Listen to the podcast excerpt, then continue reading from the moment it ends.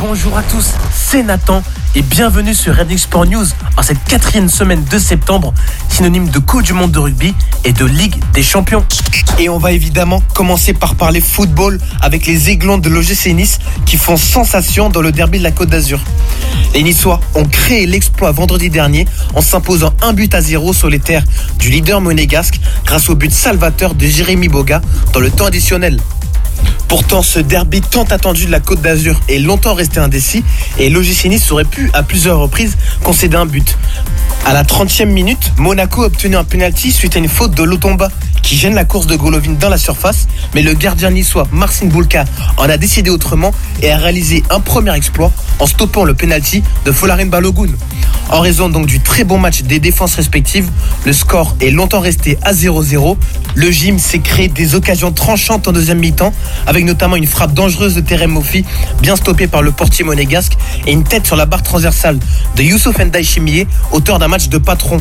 Mais le tournant du match était bien monégasque, avec un deuxième penalty obtenu par le joueur de la principauté à la 80e minute et arrêté à nouveau par Marcin Boulka, véritable héros du soir. Et au bout du suspense, c'est donc l'Ivoirien Jérémy Boga, l'une des trois recrues niçoises de l'été, qui est venu délivrer les siens à la 92e minute sur une action individuelle de grande classe. Nice l'emporte donc un but à zéro et prend la tête du championnat, ce qui est une première sous l'ère Ineos.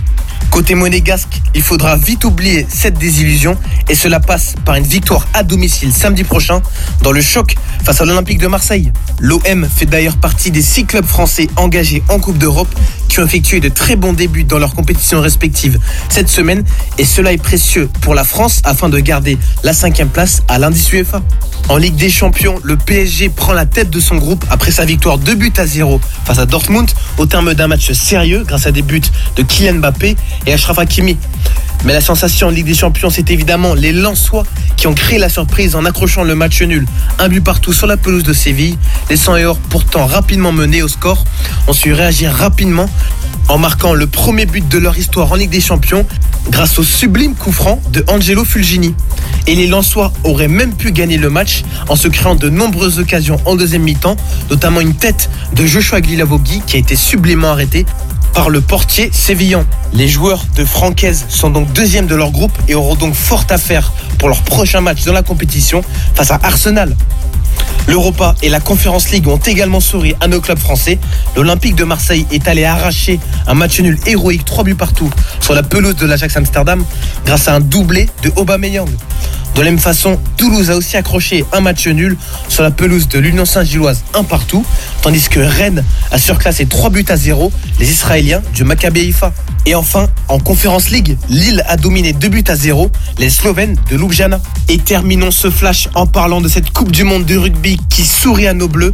L'équipe de France monte en puissance et s'est imposée 96 à 0 au Vélodrome face à la Namibie. Et c'est la plus large victoire des Bleus en Coupe du Monde. Avec 14 essais inscrits, la soirée était quasiment parfaite pour les tricolores. Mais seul point nord de la soirée, c'est malheureusement la blessure de notre capitaine Antoine Dupont qui souffre d'une fracture à la pommette. On espère donc un retour de notre capitaine phare Antoine Dupont pour le quart de finale qui pourrait être contre l'Afrique du Sud. On le sait, notre capitaine est vital au bien-être de la sélection et la prochaine échéance des Bleus, c'est le vendredi 6 octobre face à l'Italie pour le quatrième match de ces phases de groupe. Et sur ce, c'est déjà la fin de votre chronique Redding Sport News. Bonne journée à toutes et à tous et on se dit à la semaine prochaine sur Redding Radio. Merci Nathan, on te retrouve euh, dès demain sur Racing Radio et nous on redémarre 55 minutes de hits non-stop là sur Racing.